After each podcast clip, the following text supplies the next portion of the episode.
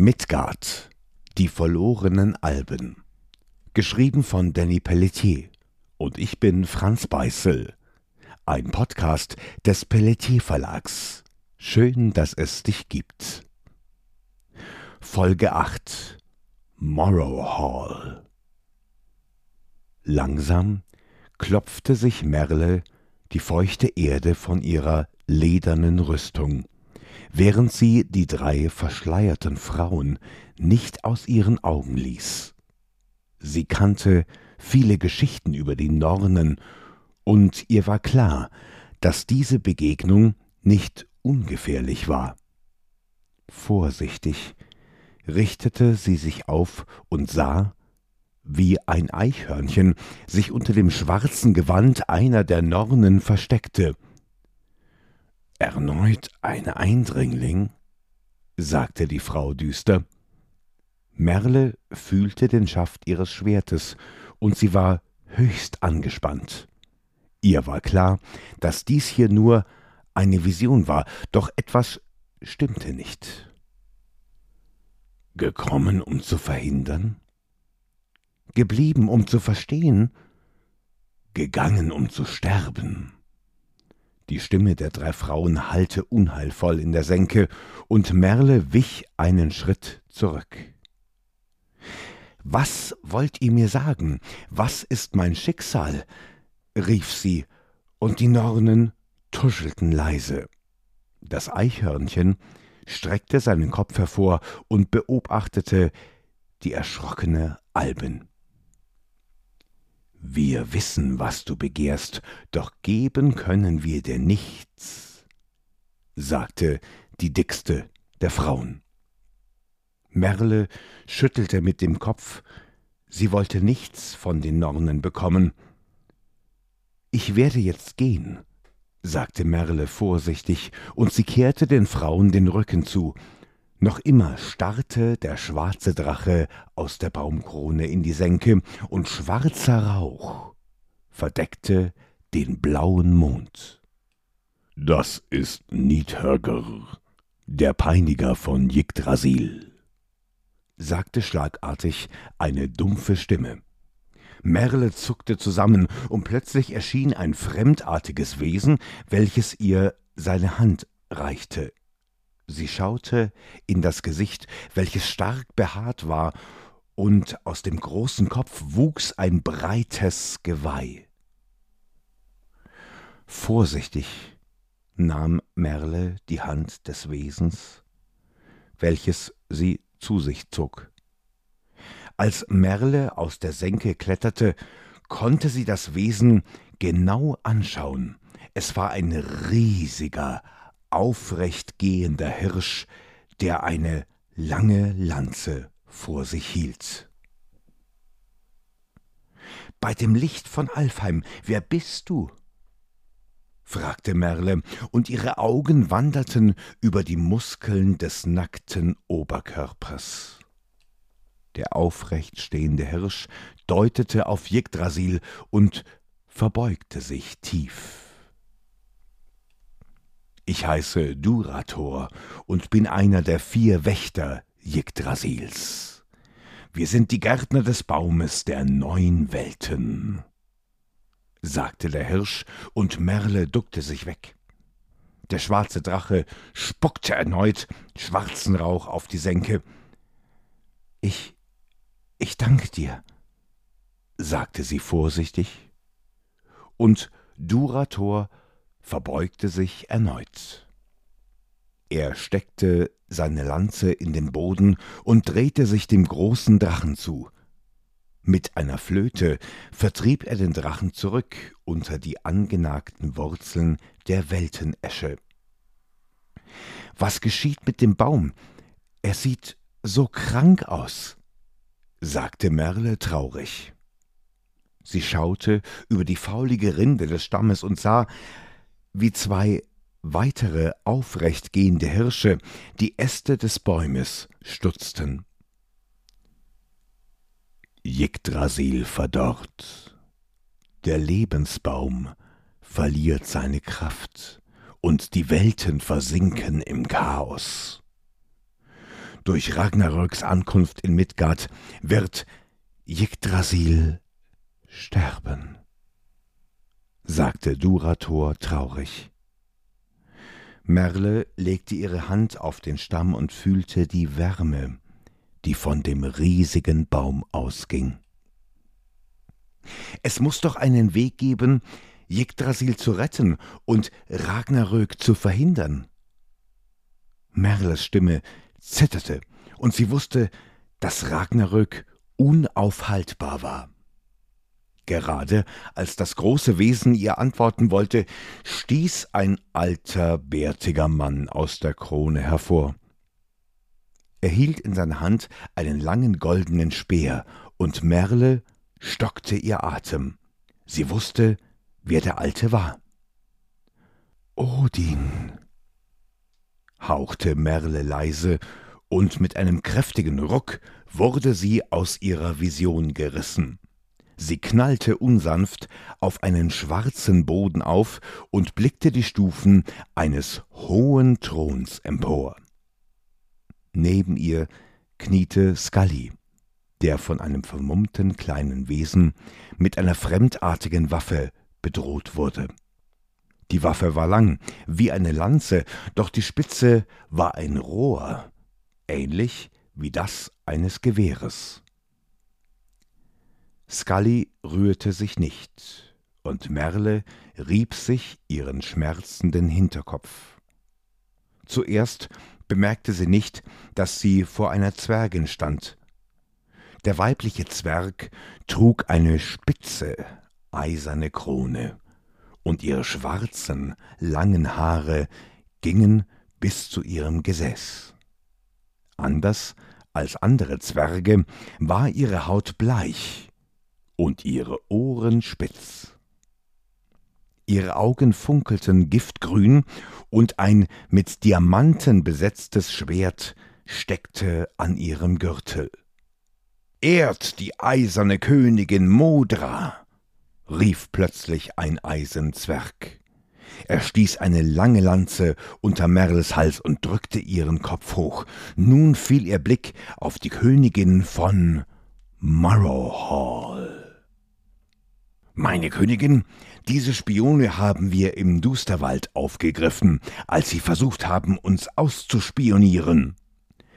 Die Stimme des Zwerges hallte laut von den hohen Steinwänden wieder, und aus dem Augenwinkel erkannte Merle einige Trolle, die ebenfalls das Zeichen der eisernen Krone auf ihrer Rüstung trugen. Spione, hier auf meinen schwarzen Inseln? zischte die Königin, und ihr Gesicht verdüsterte sich. Scully wollte etwas antworten, doch der Soldat drückte seine Waffe schmerzhaft auf seine Kehle. Verzeiht, Euer Gnaden, wir sind sicherlich keine Spione. Ich bin Merle von Tenderlohn, die Tochter von Elohir von Tenderlohn und die Frau von König Magnus Goldarm, dem König des Südens. Ein Raunen ging zwischen den versammelten Zwergen umher, und Modra lachte schrillend auf. Das sieht diesem bedauerlichen König ähnlich sich mit einer Alben einzulassen. Magnus Goldarm hat keinen Anspruch auf den Süden Midgards und auch nicht auf den Titel einer Krone. Es gibt nur eine Königin, und diese bin ich. zischte Modra, und die Schwarzeisenzwerge jubelten ihr zu. Auch einige Trolle stießen ihre Sperre auf den Boden und stimmten in den Jubel ein. Ihr Ihr seid nur die Königin der schwarzen Inseln, mehr, mehr nicht, keuchte Scully erschöpft. Sein Schal war von seinem Mund gerissen worden, und seine bläuliche Zunge glänzte aus seinem Mund hervor. Die Königin der Schwarzeisenzwerge stand langsam auf, und Merle konnte erkennen, dass ein fremdartiges Wesen auf ihrer Schulter saß. Das Wesen leuchtete schwarz und hatte die Form einer Qualle. Lange Tentakel hatten sich um den Arm der Königin geschlängelt. Modra deutete auf Scully, und das Wesen löste sich von ihr. Die Tentakel wickelten sich um den Kopf des Zauberers und Scully stieß panische Schreie aus. Offenbar erweckte diese Kreatur Albträume. Ein Nachtmar, zischte Merle leise. Sie kannte diese Kreaturen aus dem finsteren Andenwald. Es waren böse Wesen, die bei Kontakt fürchterliche Visionen auslösen konnten. Lasst ab von ihm. Wir sind nicht hier, um Morrow Hall zu schaden. Wir sind hier, um nach meinem Bruder zu suchen. Merle wollte Scully von dem Nachtmar befreien, doch ein Soldat stieß sie wieder zu Boden. Die eiserne Königin rief das Wesen zu sich zurück und beobachtete Merle interessiert. Es gibt keine weiteren Alben auf den schwarzen Inseln, sagte sie zornig, doch Merle widersprach ihr. Sie richtete sich auf und zog das Medaillon ihrer Mutter aus der Tasche. Dieses Medaillon gehörte meiner Mutter, Merina von Tenderlohn. Sie überreichte es mir nach ihrem Tod. Mein Bruder wurde betrogen von Loki, dem Gott des Schabernacks. Er zerstörte die schwebende Stadt und versteckte sich auf den schwarzen Inseln. Wir wissen von Draugar und auch von Walküren. Merles Stimme bebte, und ein unheilvolles Murmeln ging durch die Zwerge. Ruhe! Modras Blick bohrte sich in Merles schöne Augen, und der Nachtmar kreischte furchterregend auf. Wir haben mit all dem nichts zu tun. Morrow Hall steht neutral zu den Albenfamilien. Scully drückte sich langsam vom Boden hoch und griff in die Tasche seines Zauberumhangs. Der Jöton-Tür fordert Morrow Hall auf, dem blauen Eid Folge zu leisten, ächzte der Zauberer plötzlich und warf eine zusammengebundene Schriftrolle der Königin vor die Füße. Langsam wickelten sich die Tentakel des Nachtmars um das Pergament und überreichte es der Königin. Aufmerksam wanderten Modras Augen über den Brief, der das Siegel des blauen Turmes führte.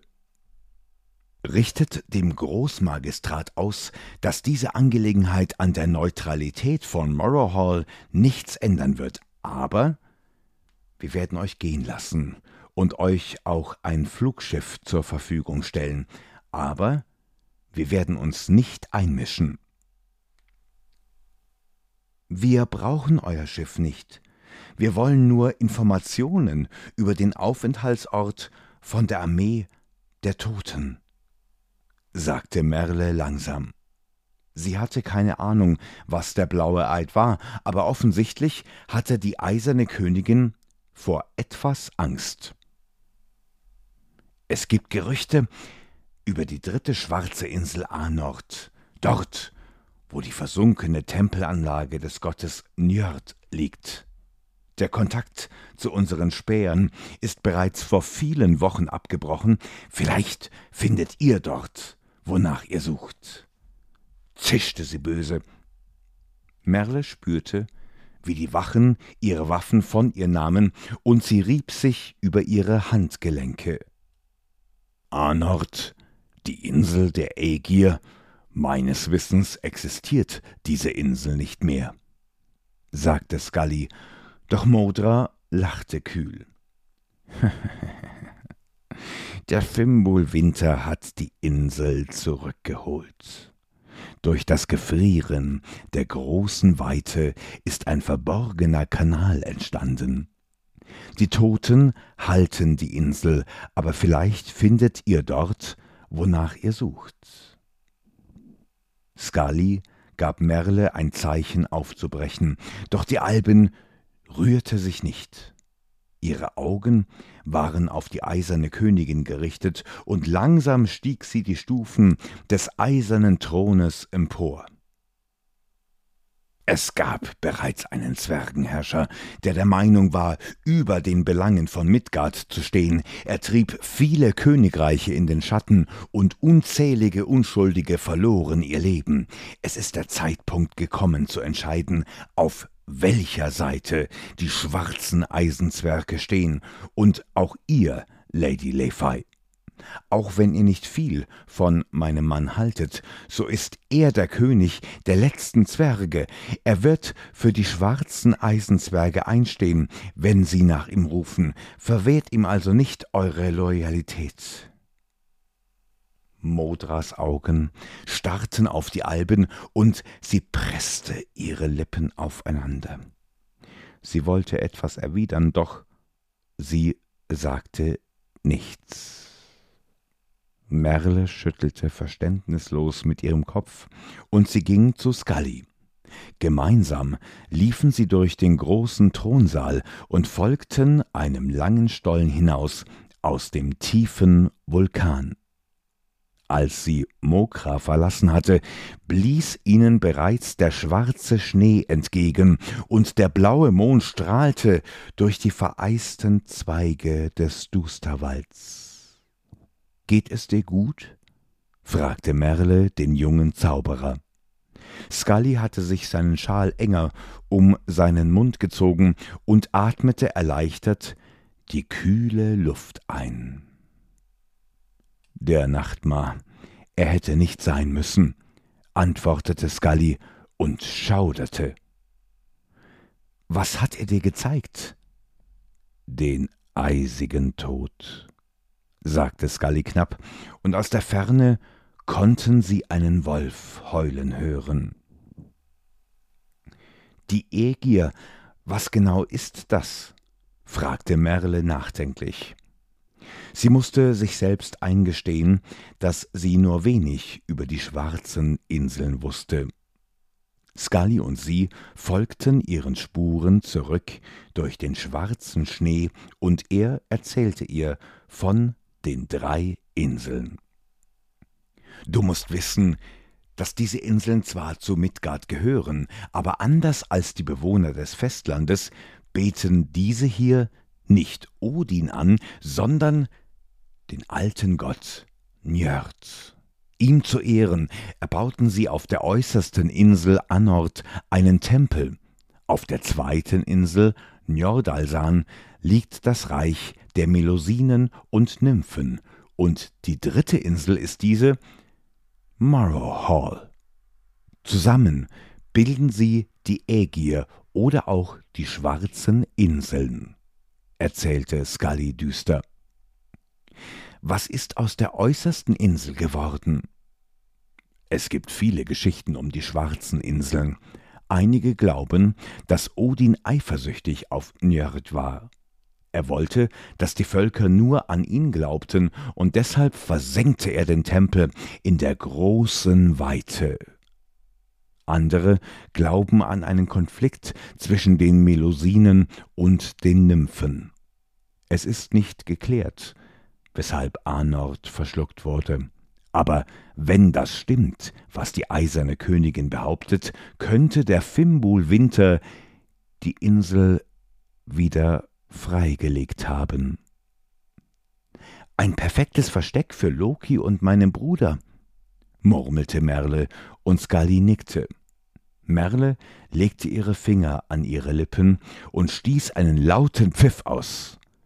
Fafnir riss seinen Kopf aus dem Schnee und schaute sich verschlafen um. Als er Merle sah, schüttelte er den schwarzen Schnee von seinem Rücken. Wir werden mit Fafnir zur äußersten Insel fliegen. Vielleicht finden wir dort wirklich, wonach wir suchen, sagte Merle nachdenklich. Scully näherte sich dem großen Drachen, doch Merle zögerte. Eine Sache hatte sie noch nicht verstanden. Scully, was ist der blaue Eid? Als du ihn erwähnt hast, schien Lady Lefei plötzlich wie ausgewechselt. Es gibt Dinge, über die darf ich nicht sprechen, Merle. Ich denke, dass du gerade darüber sprechen solltest. Immerhin scheint es eine wichtige Information zu sein, sagte Merle, und sie stellte sich Scully in den Weg. Der Zauberer fuhr sich durch seine langen Haare und dachte über seine Antwort nach. Es geht um eine geheime Waffe, die der blaue Turm beherbergt. Genaueres weiß ich aber nicht. Ehrlich, sagte Scully, und er drückte sich an Merle vorbei.